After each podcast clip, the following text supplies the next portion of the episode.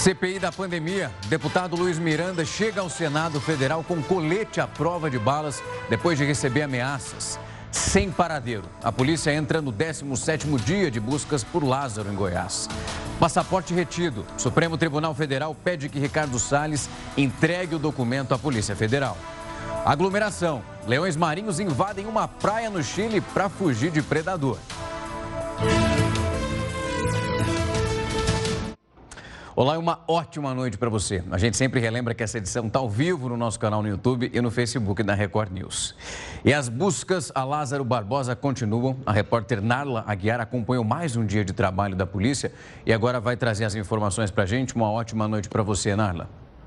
Olá, Rafael, boa noite. Boa noite a você que acompanha a gente aqui na Record News. Nós estamos praticamente terminando esse dia, né? 17º dia aí de buscas a Lázaro Barbosa sem informações oficiais sobre o paradeiro do homem hoje mais procurado pelo país. O que a gente sabe é que as buscas hoje foram concentradas ali na fazenda do fazendeiro que foi preso ontem acusado de ajudar Lázaro Barbosa a fugir mas não temos aí nenhuma informação oficial sobre se ele foi encontrado ou se surgiram novas pistas, porque o secretário de Segurança Pública do Estado de Goiás passou agora há pouco aqui e não falou com a imprensa.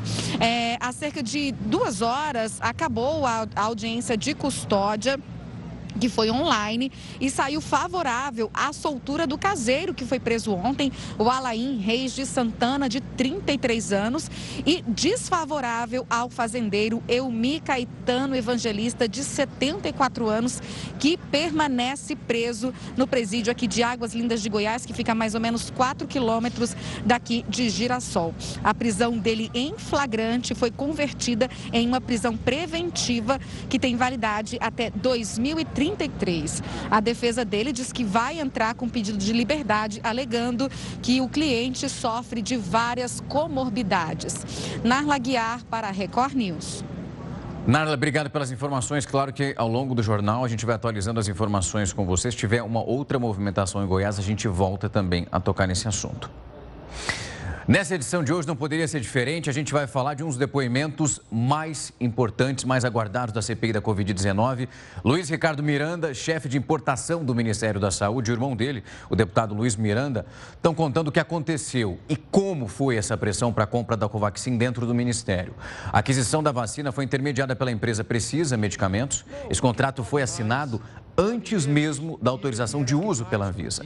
A sessão que ainda não tem hora para acabar está acontecendo nesse momento no Senado Federal e a qualquer momento a gente vai ó, ao longo aqui do jornal mostrando as imagens. Essa que você está vendo nesse momento é ao vivo. Os senadores ali, eles que têm cadeira cativa para fazer os questionamentos, eles ainda estão falando, essa lista é longa, porque depois deles nós teremos ainda durante esse processo todo aqueles que são inscritos. Literalmente não tem hora para acabar e claro que a gente vai trazendo ó, detalhe por detalhe direto de Brasília para você. Uma pesquisa da Associação Brasileira das Entidades dos Mercados Financeiro e de Capitais mostrou que 7% dos brasileiros economizaram em 2020 porque não tinham onde gastar. E essa redução dos gastos com viagens, festas, idas a bares e restaurantes ajudou cerca de 2 milhões e 500 mil pessoas a guardarem uma graninha extra quem tinha essa graninha para guardar. Ainda de acordo com a pesquisa, no ano passado, quando não havia pandemia, só 34% das pessoas que economizaram conseguiram fazer aquela redução de gastos como esses que eu estou dizendo. Tirando essa economia, digamos assim, dessa maneira, forçada, todas as outras estratégias de planejamento financeiro foram caindo. Claro, de maneira bem proporcional. Quem teve uma grana para guardar nessa época foi um mega de um sortudo. São Paulo foi considerada a segunda melhor cidade da América Latina para os empreendedores que estão querendo desenvolver um novo negócio aqui no Brasil. Segundo o estudo realizado pela ferramenta de comércio eletrônico Oberlo, a capital paulista é a cidade latino-americana com melhor ambiente tecnológico e continua sendo o maior centro financeiro da região. Pablo Martinez, representante da Oberlo na América Latina, acredita que os fatores principais desse resultado são o espírito empreendedor e a resiliência do brasileiro. Poucos países no mundo têm os recursos que o Brasil possui. Portanto, quando você enfrenta adversidades, mas tem recursos, sempre haverá então oportunidades. Após analisar mais de 200 metrópoles, o estudo selecionou as 75 cidades globais mais bem classificadas, assim como as 15 melhores da América Latina, com base em fatores como liberdade econômica, ambientes tecnológicos, auxílio governamental e até a pandemia do coronavírus. Dados recentes do Instituto Peterson de Economia Internacional mostram que cerca de 4 milhões de empresas foram fundadas só nos Estados Unidos no ano passado, um aumento de 24% em relação a 2019, cenário que se repete no Brasil. But also, there is a new normal. Existe um novo normal e há muitos novos negócios que estão tentando lidar com esse cenário, como os sistemas de delivery que vão entregando coisas imediatamente, ou mesmo os negócios que estão tentando focar no modelo de trabalho remoto. Muitas pessoas tiveram que se reinventar, colocando em prática novas ideias ou adaptando os modelos já existentes ao novo cenário. A ministra Carmen Lúcia do Supremo Tribunal Federal determinou que o ex-ministro Ricardo Salles entregue o passaporte direto para a Polícia Federal, lembrando que ele deixou o cargo essa semana. O Salles, que pediu demissão do Ministério do Meio Ambiente, é alvo de um inquérito que apura um suposto favorecimento ilegal às madeireiras. Além desse caso, Ricardo Salles também é investigado por uma suposta participação, isso dentro de um esquema de exportação ilegal de madeira para a Europa e também nos Estados Unidos. O ministro Alexandre de Moraes já havia autorizado essa quebra quebra dos sigilos do investigado. Agora é esperar para ver. Empresas de tecnologia como Google e Amazon, duas gigantes aí, estão sendo investigadas por possíveis avaliações falsas. Isso nos próprios sites ali de compras no Reino Unido.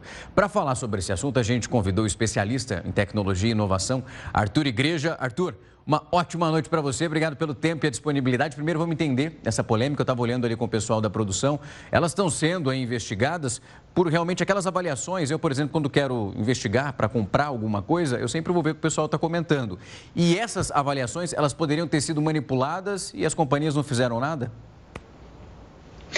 Boa noite, obrigado pelo convite. É exatamente isso. Então, isso afeta o consumidor diretamente. As empresas estão sendo investigadas e agora vão ter que se explicar. A Amazon falou que investe uh, recursos importantes e que, de forma incansável, busca uh, eliminar esse tipo de avaliação negativa, desculpe, falsa. E o Google, até o momento, não se pronunciou. O fato é, é que esse é um escândalo muito grande e não é novo, né? Afinal de contas, quando nós tivemos aquele escândalo das sementes e dos presentes que os consumidores recebiam, eh, já havia um alerta a respeito disso. Quer dizer, as pessoas estavam mandando determinados presentinhos querendo uma avaliação eh, positiva para tentar influenciar os compradores. E nós somos guiados pelos algoritmos. Como você citou, a gente tenta procurar as melhores avaliações, os melhores comentários. Agora, a partir da hora que as pessoas começam a burlar isso, usando bots, usando contas falsas ou é, enviando algo a mais, quer dizer, o sistema perde confiança né, e o consumidor é lesado. Arthur, vamos trazer um pouco aqui para a nossa realidade. Essas investigações estão acontecendo, se eu não me engano, na Europa. Aqui no Brasil, foi diagnosticado Exato. algo desse tipo? É, por hora não, nós não temos nada formalizado. A investigação ela está em curso na Inglaterra, então, mas isso rapidamente vai repercutir mundo afora. Eu estou certo disso. É, mas por hora nós não temos nada no Brasil. Arthur, em relação a essa avaliação, não é de fato ali a plataforma Google ou Amazon que, que eles vão fazendo esse processo, mas eles permitem que as pessoas vão criando essas contas, fazendo avaliação. Eu, por exemplo, tenho uma empresa, vou lá, faço uma conta falsa, coloco uma, um comentário positivo para enganar as pessoas que vão comprar o meu produto, e aí eles estão sendo permissivos demais. De fato, não são eles que fazem as críticas, mas deixam rolar, no português, claro.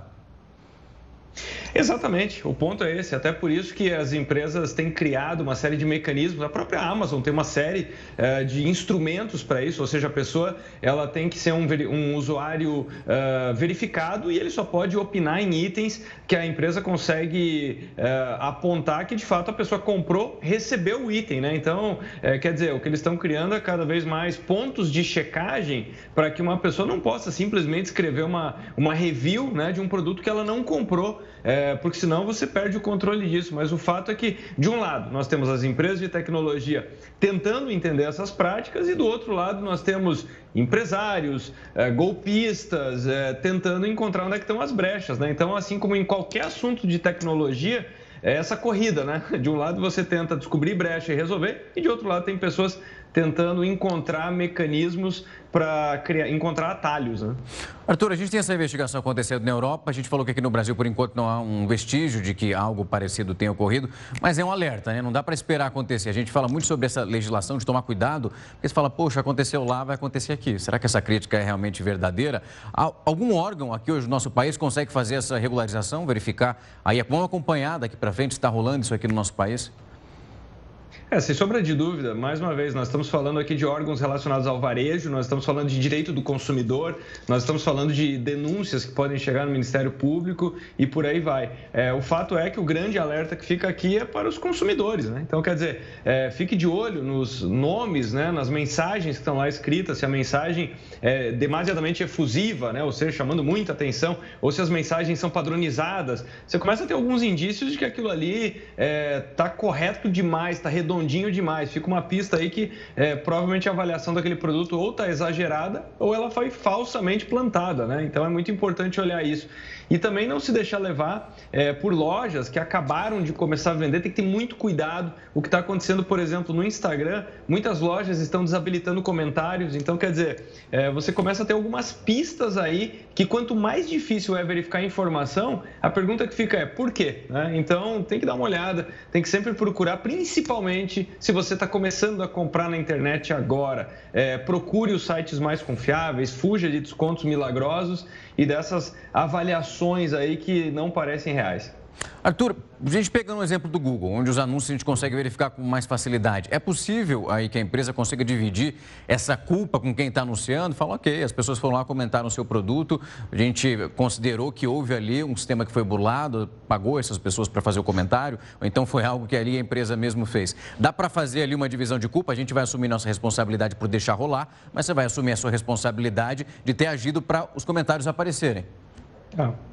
É, normalmente o que acontece é que as empresas de tecnologia elas tentam se posicionar de uma forma muito neutra, né? até por isso que elas adotam o discurso uh, que elas são meras plataformas, né? Então o que, que isso quer dizer na prática? Elas falam que elas disponibilizam mecanismos, instrumentos, né? Em que uma pessoa cria um anúncio, outra pessoa vai lá e compra, ou seja, o relacionamento se dá entre essas duas pontas uh, e ela não não está atuando, né? É, como uma varejista, ou seja, ela não tem aquela responsabilidade de uma loja física, né? Quer dizer, se você comprou um produto, se você tem relacionamento com uma loja, é, é lá que você vai cobrar, né? Não do fornecedor que entregou até essa loja. No caso da tecnologia é um pouco diferente, né? Eles se posicionam como intermediários, mas o fato é que essa discussão é, dessa neutralidade das empresas de tecnologia está cada, tá cada vez mais em xeque, né? E as empresas elas têm assumido, sim, cada vez mais isso, até porque os usuários estão cobrando, né? Então, quando eles vão para o marketplace, quando eles procuram empresas tão renomadas, a expectativa é justamente de ter suporte, é de ter amparo. Uh, e nisso as empresas, eu entendo que elas vão colaborar com a investigação, porque afinal de contas é a reputação delas, é o negócio delas que está sendo questionado. Arthur, a gente está falando de duas mega empresas, né? Google e Amazon. Na prática, às vezes quando a gente vê algo dessa magnitude, fala, será que realmente serão penalizados? Será, será algo de fato uma advertência? Que tipo de penalidade que duas gigantes que a gente está falando, elas podem receber se comprovada é a culpabilidade?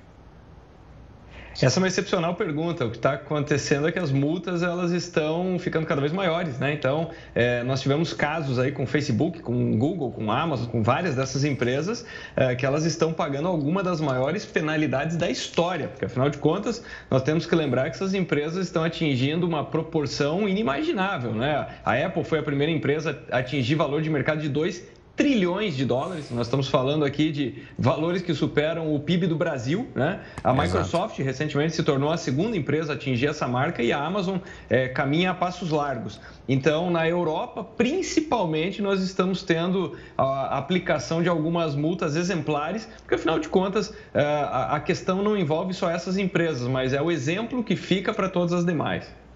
Arthur, isso não aconteceu aqui com a gente, mas estou começando a pensar aqui, por exemplo, no caso de uma pessoa que foi lá, viu esse anúncio, comprou, não era nada do que foi ali descrito no comentário, ela também pode entrar com uma ação específica em relação ao produto que recebeu e também automaticamente a gente aciona essa rede inteira, né?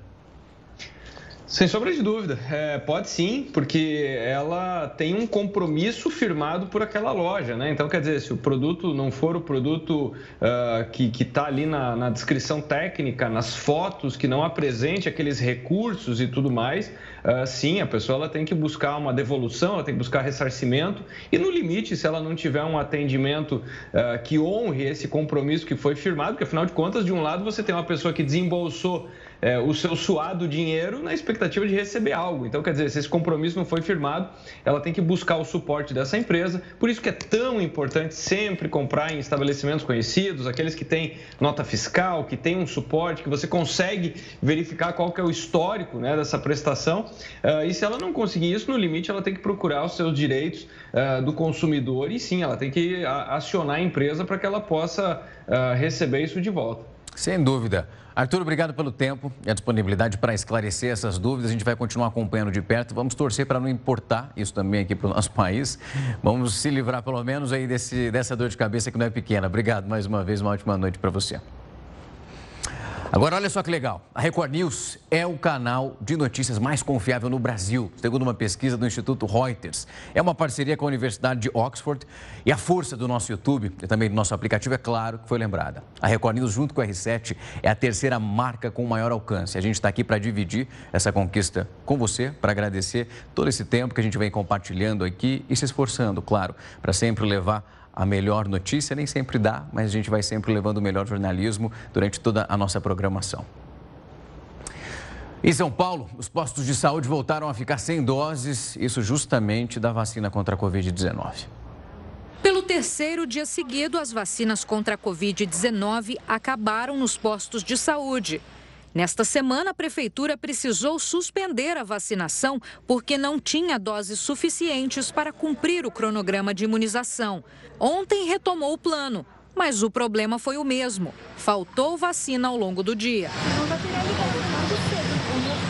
Para repor o estoque leva tempo e as filas foram aumentando. Eu fui no Maitá, que fica aqui na Bela Vista, e a fila tá, tá grande e lá tinha terminado e estavam aguardando chegar para poder aplicar. A Zona Sul, além de ser a região mais afetada pela pandemia, com os índices mais altos de contaminação, também é a que mais sofre com a falta de doses. Os moradores vão de posto em posto para tentar se imunizar. É o caso da Dona Maria de Lourdes, que precisa tomar a segunda dose. A primeira dose não foi difícil, não, mas a segunda agora sim, que eu tinha que ter tomado desde o dia 22. Mas aí nos postos lá da minha região, não, só era chegar e acabava rapidinho. Aí hoje, aí hoje eu vim trabalhar e minha patroa falou, vamos em um que tem próximo daqui para ver se, se você consegue. E hoje deu certo? Agora eu estou feliz. Em meio à caça às doses, há quem faça o caminho contrário. Quando encontra, quer escolher. Passei pelo drive-thru do Clube Paulistano e tinha AstraZeneca mas eu acho o período muito longo, três meses, então quanto antes estiver imunizada, melhor. O governo de São Paulo é responsável por distribuir as doses e disse que mais de 400 mil foram enviadas para a capital paulista. Afirmou ainda que mais vacinas devem chegar neste fim de semana, mas sem precisar quantas. Por enquanto, a prefeitura confirma que na segunda-feira o plano é imunizar pessoas com 46 anos e na terça quem tem 45 anos. Não dá para escolher, né? Para tomar que tem. Antes de tomar a vacina, por mais que o tempo seja maior, mas já começar o início desse processo de imunização. Pela primeira vez, os visitantes do Coliseu vão poder entrar naqueles túneis subterrâneos do ponto turístico, um dos mais famosos do mundo, né? Essa área não era vista pelo público e por ali só estavam circulando os animais e os gladiadores que batalhavam nessa arena. São 15 corredores. Tudo foi restaurado, mais de 80 arqueólogos, arquitetos e engenheiros estiveram envolvidos nesse projeto que durou um tempo, viu? Dois anos. Uma pesquisa concluiu que a utilização da farinha de pinhão, a famosa araucária, pode ser consumida. Quem já vai chegar para contar essa história aqui comigo é ele, Heródoto Barbeiro. Heródoto, que história é essa? Uma ótima noite para você. Olá, olá. Rafa, você gosta de festa junina? Adoro, estou sentindo falta já. Então, e não tem uma festa junina que a gente não coma um pinhão cozido, não é? É, tem que ter. Exatamente. Mas olha, é, Rafa, estou falando de festa junina, mas na verdade estou falando da ciência brasileira. Porque muitas vezes os nossos cientistas dão grandes passos importantes aí para a, comunidade e às vezes eles acabam passando desapercebidamente. Nós temos um órgão chamado IBRAPA, Empresa Brasileira de Pesquisa Agropecuária, que é responsável por uma série de avanços tecnológicos que, colocou, que colocaram o Brasil nessa posição de vender muito alimento para o mundo. Eles têm uma importância extraordinária. Pois é, eles agora descobriram o seguinte: esse pinheiro do Paraná, chamado araucária, que tem ao longo de toda a Mata Atlântica, tem São Paulo, tem Minas Gerais, mas ele é chamado principalmente de Pinheiro do Paraná. Ele dá o pinhão, como a gente diz. Pois é, eles descobriram agora o seguinte, que é possível fazer uma farinha desse pinhão. Vai dizer, bom, mas e, o, o, o, o que significa isso? Significa, por exemplo, que você tem mais uma farinha absolutamente sem glúten. Tem pessoas que não podem comer uh, uh, alimentos com glúten. Esse não tem zero glúten. E outra coisa, cada vez mais as pessoas estão procurando alimentos mais saudáveis e esse é indiscutivelmente um alimento mais saudável. Agora, o que é importante também é, é o seguinte, Rafa: essas araucárias que a gente está mostrando, elas estão ameaçadas de extinção. Imagine só, cortaram tanto, tanto, tanto para tirar a madeira dela, que ela está ameaçada de extinção. E agora que a gente tem uma nova atividade econômica, ou seja, além de vender o pinhão para a festa junina, o pinhão poderá ser transformado em farinha e poderá participar de toda a cadeia alimentar, inclusive da indústria de panificação. É provável, Rafa, que naquela padaria da esquina que você frequenta, para comprar pão, hein, Rafa? Você em breve vai achar o pão né, de trigo com a farinha, com essa maravilhosa farinha, então, da araucária do pinhão. Vou procurar. Estava na dúvida aqui, Heraldo. Será que vai aumentar muito o preço? Será que dá uma... Quando a gente fala de comida saudável, sempre dá uma saltada, né? Será que muda muito e vai interferir? Olha, eu acho o seguinte: você tem uma quantidade enorme de, pão, de pães hoje na, na padaria. É, não é? é? Então, quer dizer, vai ser mais um. Pode ser um pouquinho mais caro, é provável, mas tenha certeza que é muito mais saudável. Sem dúvida, vou tentar. Vou lá na padaria procurar amanhã. Às vezes já consigo achar alguma coisa. Heródoto, até daqui a pouco. A gente bate um pouquinho mais de papo. Tchau, até. Tchau. E o ex-policial Derek Chauvin foi condenado pela morte de George Floyd nos Estados Unidos. Você vai ver isso no próximo bloco e tem muito mais. Em CPI da Covid-19, muita coisa para te deixar bem informado. Até já! O Jornal da Record News está de volta, agora 9 horas e 28 minutos. O presidente Bolsonaro voltou a comentar as suspeitas em torno do contrato para compra de vacinas de uma empresa indiana. Ele negou a existência, então, das irregularidades. Na entrevista aos jornalistas, Bolsonaro negou irregularidades na compra da Covaxin, ao explicar que havia um erro na primeira versão do contrato. Um documento que estava feito de uma forma equivocada, faltava um zero lá. Em vez de 300 mil doses, eram 3 milhões. E foi corrigido no dia seguinte. Há quatro meses, eu falei com ele no ano passado, falou, foi lá, falou um montão de coisa. Como eu recebo uma infinidade de pessoas que eu não conheço. 99% eu não conheço. E conversa comigo. Outra, tem algum recibo meu para ele? Tá? Foi consumado o ato, tem mais. É, há dias seguidos aquilo, foi, foi retificado. O presidente se irritou com uma repórter que perguntou sobre a suposta demora na compra de imunizantes. Comprada quando? Responda. O governo comprou assim. Responda, comprada quanto? Em fevereiro foi empenhado o valor. Responda. Ah, fevereiro? Não, não, não, peraí. Fevereiro? Onde é que tem vacina para vender, para atender todo o mercado aqui? Aqui ou qualquer lugar do mundo? Responda. Responda. Onde é que tem vacina para tirar para ser vendida? Responda. Pare de fazer perguntas idiota, pelo amor de Deus. O governo de São Paulo autuou pela segunda vez o presidente e autoridades do executivo e do legislativo por não usarem máscaras no evento em Sorocaba.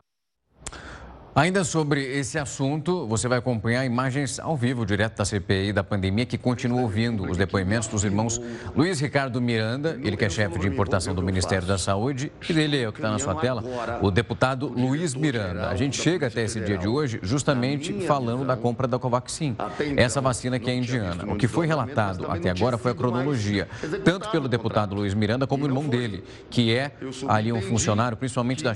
Ele é chefe do setor de exportação, responsável responsável por analisar todas essas compras.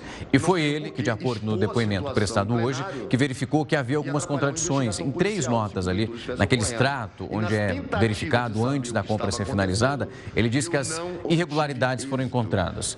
Comentou isso com o irmão, que é um deputado federal, e eles foram numa reunião em março desse ano para conversar com o presidente Bolsonaro em relação a isso.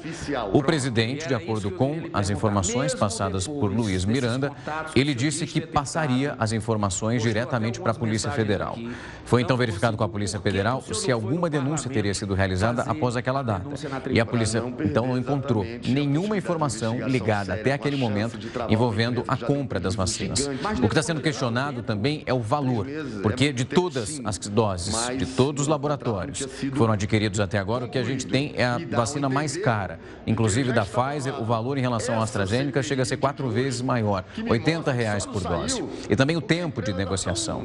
Hoje também o responsável por todos os contratos em relação à exportação, o irmão do deputado Luiz Miranda, disse que durante todo esse processo ele verificou que algo não estaria ali no que seria convencional em relação a outros contratos, principalmente envolvendo as conversas que ele recebia e os pedidos para que assinasse logo o contrato. O contrato foi assinado e até hoje o Brasil não recebeu nenhuma dose. O governo federal, por sua vez, disse até esse instante que a compra não foi efetivada e aí a gente faz um paralelo.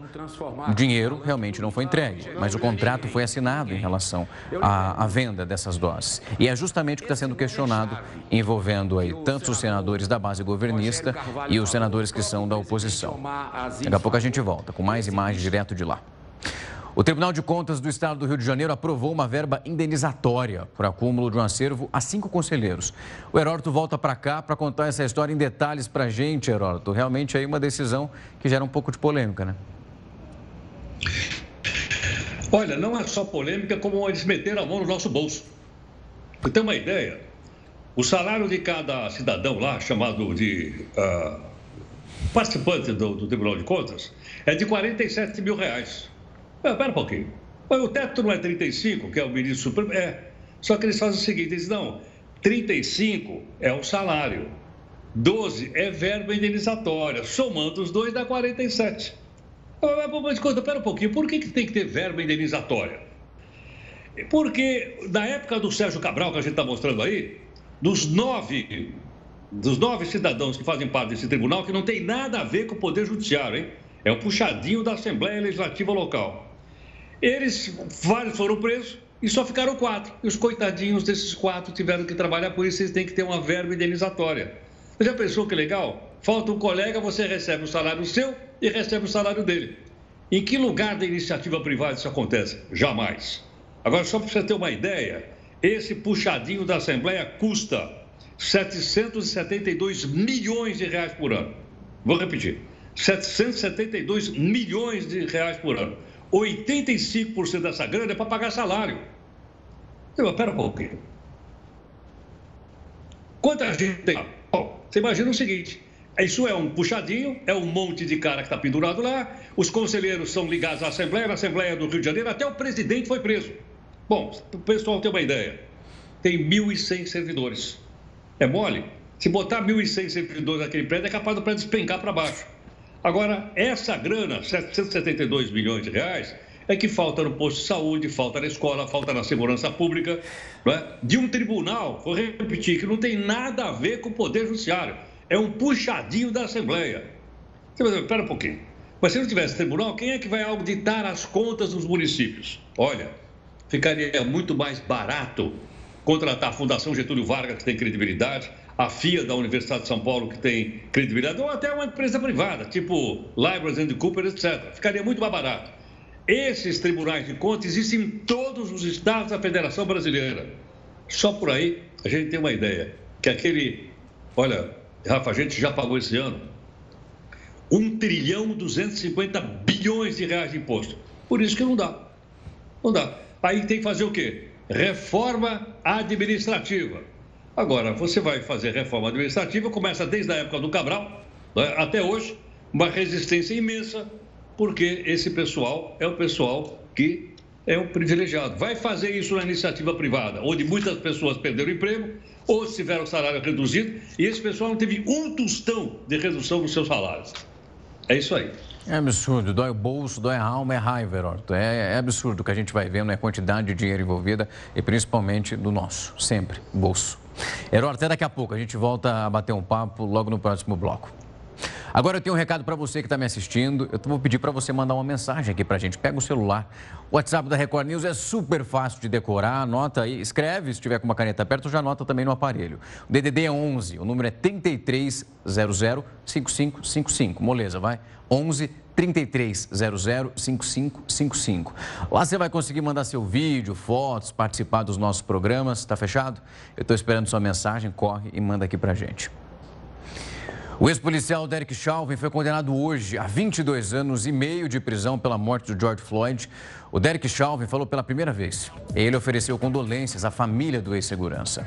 A sentença é uma das maiores aplicadas a um ex-policial no país. Em abril, Chauvin foi declarado culpado em três denúncias por homicídio não intencional, mas a pena ainda não era definida. A gente mostrou isso aqui para você. Antes de pedir liberdade condicional, Chauvin deve ficar preso pelo menos 14 anos. Agora eu vou te mostrar um pouquinho de aglomeração. Leões marinhos invadiram uma praia no Chile estão dando trabalho por lá, viu? Eu vou mostrar isso para você no próximo bloco, não sai daí. Estou de volta e para falar de um estudo de Londres que indicou que as novas variantes da Covid-19 vão tornando os sintomas da doença muito parecidos com os da gripe. A gente achava que era semelhante. E para falar sobre esse assunto, nós convidamos a infectologista Raquel Morrec. Doutora, boa noite para a senhora. Obrigado pelo tempo e a disponibilidade. Já lanço a minha primeira pergunta, que é em relação. A gente está acompanhando durante todo esse processo. A última, se eu não me engano, variante que falamos aqui é a Delta Plus, que é uma variação da variação indiana, que está colocando um pouco Sim. mais de medo na gente. E aí a gente volta para uma discussão que parecia ser do começo da pandemia e que volta agora. Os sintomas eles vão se assemelhando, ficando ainda mais parecidos com uma gripe convencional que pode facilitar essa propagação. É, olha, ela modifica, ela se adaptou e teve mudança na sua forma de sintoma. Que as pessoas precisam entender que agora ela realmente parece uma gripe forte, né? É dor de cabeça, dor de garganta, coriza e febre. Antes, a, a, variante a alfa principal, que foi do ano passado, quando foi feita a análise, nós tínhamos a perda do paladar e a perda do olfato como um dos principais itens. Então, hoje em dia, as pessoas têm que prestar atenção nos sintomas de gripe mesmo e se testar. Doutora, a senhora falando desses dois sintomas, eu tive Covid-19, foi logo no comecinho da pandemia, ali entre abril e maio. Foi realmente que foi o Isso. meu alerta, foi paladar e olfato, perdi completamente dois meses para ter esse retorno. E na época era que o pessoal ficava esperando para fazer o exame. Agora, a partir do momento Isso. que a gente chega nesse momento, onde a situação já não é boa, a nossa vacinação está caminhando, mas ainda caminha com lentidão. Não é para ficar esperando nem aquela historinha, ah, conheço meu corpo, sei que é gripe. Começou a sentir ali um sintoma que é parecido, é fazer exame. Isso, porque é, você torna-se é, um vírus um pouco mais resistente, faz uma proliferação de uma carga viral mais elevada e aumenta a transmissão. Então, essa nova variante que nós estamos tendo, a Manaus, a indiana ou a modificação da indiana, tanto faz, qualquer uma delas ela vai se adaptando ao ser humano, modificando a sua forma de transmissão e permanecendo mais grave nas internações e na mortalidade. Então, a gente precisa a toque de caixa que entendam, né, que modificou, não é mais a geusia ou né, a perda de paladar ou olfato, a gente tem realmente uma síndrome gripal agora como fator principal. Doutora, para deixar isso bem claro, quando a gente começa a falar que os sintomas parecem como uma gripe, pode ser que em algum momento alguém pense, ah, então está mais leve, não tem essa necessidade de procurar um médico. Isso que a gente está falando, que a senhora está explicando muito bem, é que ela começa leve, mas não significa que ela não vai evoluir para um quadro muito pior nos outros dias.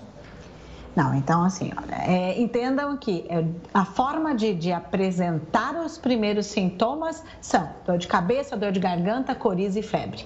Só que a evolução do vírus, ou a evolução da, da, do, do quadro, ela é grave, independente ou não. É claro que se você for vacinado, você tem uma manifestação talvez mais leve, com menos hospitalização e com menos mortalidade, que é o que nós estamos vendo hoje, que a vacinação ela realmente é eficaz para essas formas.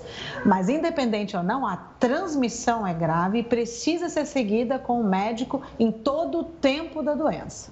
E a senhora tocou num ponto que é, eu já ia lançar minha pergunta em relação a isso, que é a transmissão. Quando a gente fala dessas variantes, todas elas se mostraram exatamente mais transmissíveis, né? Então, é, ela, o vírus, a gente sabe que ele vai ter mutações ou adaptações para sobreviver a cada 15, 20 dias. Então, a gente já tem muitos milhões de mutações, muitas alterações nesse quase dois anos né, de, de vírus. Então, o que a gente tem as variantes preocupantes e as variantes de atenção, que a gente precisa ir tomando perna. O controle genômico disso é muito mais evidente lá em Londres, lá no Reino Unido, onde eles fazem realmente uma análise seriada da frequência e permanência das variantes. O Brasil faz estudo, mas a gente precisa um pouco mais de atenção nessa parte de avaliar quais mutações temos, em que grau que ela está se manifestando, apresentando a gravidade.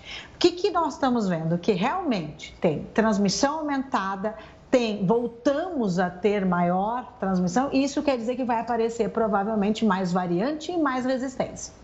Doutor, eu já vi acontecer com muita frequência. Às vezes a pessoa começa num dia com uma dor de garganta, aí depois no segundo dia, ah, acho que vai passar. É realmente uma gripe, logo na sequência os sintomas vão se acumulando. A senhora, como especialista, a partir de que momento eu já posso procurar? Porque realmente pode acontecer da gente ali pegar um, um vento, a garganta começar a passar por outro processo que não é o coronavírus. Qual é o ponto, de fato, agora eu tenho que ir? Agora pode ser que realmente seja, ah, pode ser um resfriado, mas como também pode não ser a partir de 48 horas da permanência desse sintoma ou uma prostração muito grande, você já teria que procurar assistência médica para fazer os exames diagnósticos. E outra, o que é mais importante, você está gripado ou sintomas gripais, fique em casa, né? É. Faz se hidratar, toma um analgésico e avalia se isso vai passar. Se isso não for passar, realmente tem que fazer um diagnóstico etiológico. O que, que acontece agora? As pessoas entram com síndrome gripal, que é esse sintoma, dor de cabeça, dor de garganta, coriza, que nós não tínhamos o ano passado. A coriza esse ano, ela está relacionada ao Covid. Antes a gente só pensava na gripe em relação à coriza. Sim. Não era esse o principal sintoma. Então, vá se testar, vá analisar e ficar em isolamento quando você tem uma suposição ou uma, um quadro sugestivo de Covid. Doutor, eu agradeço muito o tempo, a disponibilidade, a explicação. É sempre bom a gente esmiuçar tudo isso que está acontecendo. A gente vem tocando nesse assunto há mais de um ano. As variantes continuam aparecendo e fazendo um apelo para não esperar, não vai chegar no quarto, quinto dia, depois já teve contato com tanta gente para se testar. Quanto antes, a gente vai ter resultados mais positivos. Mais uma vez, boa noite, obrigado pela disponibilidade. A gente volta agora a falar sobre a CPI da pandemia, dessa vez com o repórter Yuri Ascar. Yuri, uma ótima noite para você. A CPI continua, né? Tomando o depoimento dos irmãos Miranda. Olá, Rafael. O depoimento segue, viu? O deputado Luiz Miranda entregou à CPI toda a cronologia da denúncia, com cópias das conversas dele no WhatsApp. E Luiz Ricardo Miranda, servidor do Ministério da Saúde, segue respondendo às perguntas. Em diversos momentos houve confusão. Combate boca entre os senadores da base governista, da oposição e o deputado. O senador Marcos Rogério, do DEM de Rondônia e aliado do Planalto, sugeriu que o servidor poderia ser acusado criminalmente. E houve reação do presidente da CPI, Omar Aziz. Depois do tumulto, a sessão foi suspensa por 20 minutos. Para Marcos Rogério, a denúncia é a maior fake news da pandemia, já que os erros identificados na nota fiscal foram corrigidos. Rafael. Obrigado, Yuri. Não vai achando que acabou porque não acabou, não. Daqui a pouco a gente vai com imagens ao vivo, direto da CPI da pandemia. Os dois ainda, os irmãos, continuam por lá prestando todos os esclarecimentos. E um grupo de leões marinhos tomou conta de uma praia no Chile. Olha só isso. Cerca de 300 leões marinhos chamam atenção na praia da cidade portuária de Tomé, no Chile. Os animais buscaram refúgio depois que um grupo de orcas passou na costa da região de Bilbil. Os animais atraíram muitos curiosos para esse local, mas os pescadores da região estão reclamando. Um deles informou que a infestação dessa espécie é uma praga. Até ele foi interrompido por um dos leões marinhos. A lei de pesca. E o Serviço Nacional de Pescado do Chile buscou uma solução para os pescadores e os animais e está pedindo que a população não os alimente. Está causando aglomeração lá, hein? E com mais tempo livre dentro de casa, muita gente investiu no mundo da música e está procurando por instrumentos. A gente está vendo que esse mercado está ganhando dinheiro com isso. Você vai ver no próximo bloco. Não sai daí. Já estou de volta. A Câmara dos Deputados aprovou uma medida provisória que eleva os tributos de bancos para permitir o subsídio ao diesel e também ao gás de cozinha. Quem vai explicar tudo isso para a gente, ele que também está de volta. Heródoto Barbeiro. Olha, Rafa, você conhece aquele ditado popular que diz uh, farinha pouca, meu pirão primeiro? já, já ouvi. Famoso. Ou, em outras palavras, né? o dinheiro, o dinheiro é, é cobertor curto. Quando você puxa de um lado, ele, ele sobra do outro. Pois é. O governo ele, ele zerou um imposto federal chamado PIS/COFINS para o óleo diesel e também para o gás de cozinha. Então é zero. Né? O diesel até o final do ano, o gás de cozinha para sempre. Agora é tal negócio. Quanto é que ele perdeu nessa, né, nessa liberação? 3,7 bilhões. Então foi por isso, como você lembrou agora há pouquinho, que ele aumentou o imposto, né? o imposto sobre lucro dos bancos, de 20% para 25% para poder compensar. Porque senão, como eu disse, o cobertor é muito curto, perdeu de um lado, tem que ir do outro. Agora, é bom lembrar o seguinte também. O, o governo está tá procurando, uh, de certa forma, acertar as contas e também tirou incentivos fiscais de, pelo menos duas áreas importantes. Uma da indústria química, que, que tinha isenção, vai pagar imposto, e também a indústria. Mas sabe que o governo gosta muito de ganhar dinheiro, em geral, é com loteria. Então, Rafa, vem aí uma loteria, uma loteria esportiva, uma nova loteria esportiva, onde você vai saber, na hora que você vai jogar, você vai saber quanto você vai ganhar, se você ganhar. Não é como agora que a gente espera. Então, não, não, não, não. A hora que você jogar, se você ganhar, você já sabe quanto ganha. Bom, o que é que você tem que acertar, Rafa? Você que é bom nessa história. Você tem que acertar, primeiro, o placar do jogo. Segundo, quem marcou o primeiro gol. Terceiro, o número de cartões que foram dados durante a partida. Você acha que dá para acertar tudo isso ou não? Nossa senhora, está parecendo vestibular? Difícil demais. Eu vou contratar a mãe de Ná para poder jogar um negócio desse, porque não, não é possível. Ninguém vai saber uma coisa como essa. Agora, você, bom, mas tem outra saída? Tem. Qual é? É quebrar o gasto de teto, o teto de gasto do governo, que é uma coisa importante, importantíssima desde a época do Fernando Henrique para cá, Quebrar o gasto, você já viu, né? já, já estamos gastando mais do que arrecadamos. Se é. quebrar o gasto, então aí a situação vai ficar muito mais complicada. Então, como vê, o cobertor, então, puxa para cá, puxa para lá, puxa de um lado, puxa do outro, mas sabe que vem aí, Rafa, vem aí hum. uma mudança também no imposto de renda. Mas essa eu vou explicar na segundona, que ah. para não encher muito a cabeça do pessoal, tudo bem? Fechado. Vamos ficar aqui acompanhando. Só quem puxa mais o cobertor, segunda-feira estamos de volta. Um ótimo final de semana para você, Heródoto. Até mais. Tchau, tchau. Até. Um relatório feito anualmente mostra que 1% da população mais rica do Brasil tem quase metade da riqueza de um país inteiro, é inacreditável. Mas isso não ocorre só aqui no nosso país, a gente sempre fala de desigualdade no Brasil. Tem outros lugares onde o cenário é bem parecido com o nosso. Vamos olhar aqui no telão para a gente. Nós montamos esse ranking, vamos lá, para ficar bem fácil de entender, 1% da população mais rica versus a riqueza nacional. Ou seja, a gente nem está no primeiro lugar, hein? A Rússia aparece no topo do ranking. 1% da população mais rica de lá ganha o equivalente a 58% da população. É inacreditável de tão desigual. E aí a gente aparece, né? Na segunda posição, 1% da nossa população mais rica ganha o equivalente a 49%. Logo na sequência, a gente tem a Índia na terceira posição, 40% da população ganha o equivalente ali, juntando todo mundo, 1% dessa população mais rica. Na quarta posição, Estados Unidos, 35%. E aí, ó, no quinto lugar, Lanterninha, 30% nós temos a China. É inacreditável, a gente sempre fala, acho que estamos ali no pior cenário, mas, ó, segundo lugar, é ruim. Mas tem a Rússia, mas é claro que essa não é a comparação que a gente quer fazer. E sim melhorar a distribuição de renda para ser um país mais igual, sem sombra de dúvida. Você lembra que nós contamos aqui no Jornal da Record News a história de uma mulher que encontrou um bilhão de dólares na conta? Na verdade, ela se confundiu e se confundiu feio. Isso era um saldo negativo. Essa americana teve a conta como alvo de um disparo de um sistema antifraude do banco. E aí teve os valores congelados. A idosa não estava devendo esse valor, pelo menos isso, né? A cifra bilionária vai ser corrigida depois que a Júlia, essa senhora que você viu aí, entregar lá alguns documentos que o banco já tinha solicitado para utilizar a sua conta bancária. Foi da alegria à tristeza rapidinho, né? Em 24 horas, nem para comemorar. Um dos setores que cresceram durante essa pandemia foi dos instrumentos musicais. Com mais tempo livre dentro de casa, muita gente foi investindo no mundo da música.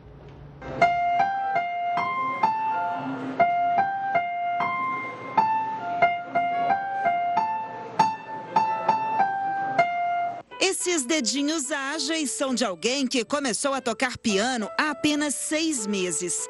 Eduardo só tem cinco anos e já é um apaixonado pela música. Eu sei tocar violão, guitarra eu, eu sei tocar por causa que eu sei tocar violão.